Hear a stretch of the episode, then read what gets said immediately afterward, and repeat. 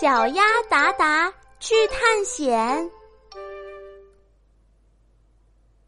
小鸭达达想要做一名探险家。你看，他背上书包出发了。达达来到了一片树林，树林里到处都是红色的、橙色的、黄色的和绿色的落叶，看起来美丽极了。达达非常喜欢，他把好多落叶都装进了自己的背包，背包重了许多。唉，达达路过一条小溪，小溪边摆满了圆溜溜的鹅卵石，鹅卵石五颜六色的，拿在手上光滑极了。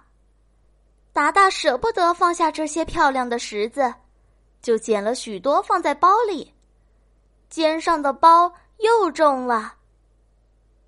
达达经过一片棉花地，棉花又软又白，抱在身上还暖和和的。达达好喜欢呢。于是他又摘下了好多棉花，塞进了背包里。这下背包的拉链都要拉不上了。就这样。达达边走边收集所有喜欢的东西，背包也变得越来越重，里面塞满了达达在路上见到的好东西。可是这些东西不仅探险的时候用不到，还要的达达喘不过气来了。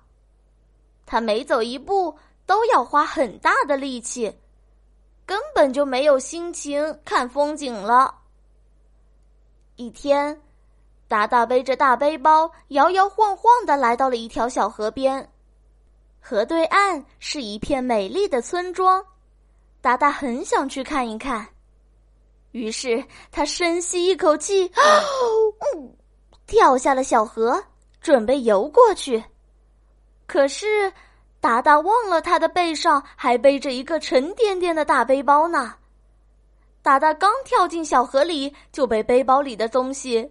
沉沉的向河底拖去，幸好正在捕鱼的鹅大叔赶紧赶了过来，救了达达，把他的背包也捞了上来。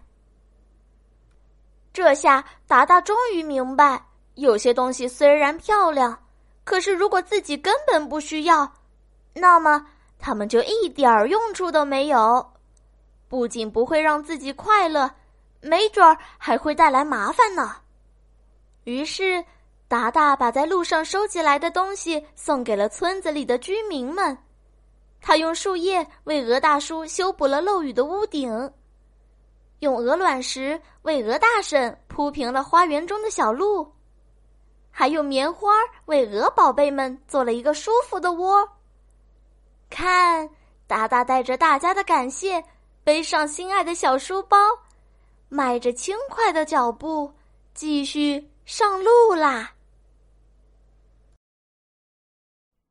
好了，故事讲完了，又到了小林姐姐说晚安的时间，亲爱的小宝贝，睡吧，晚安。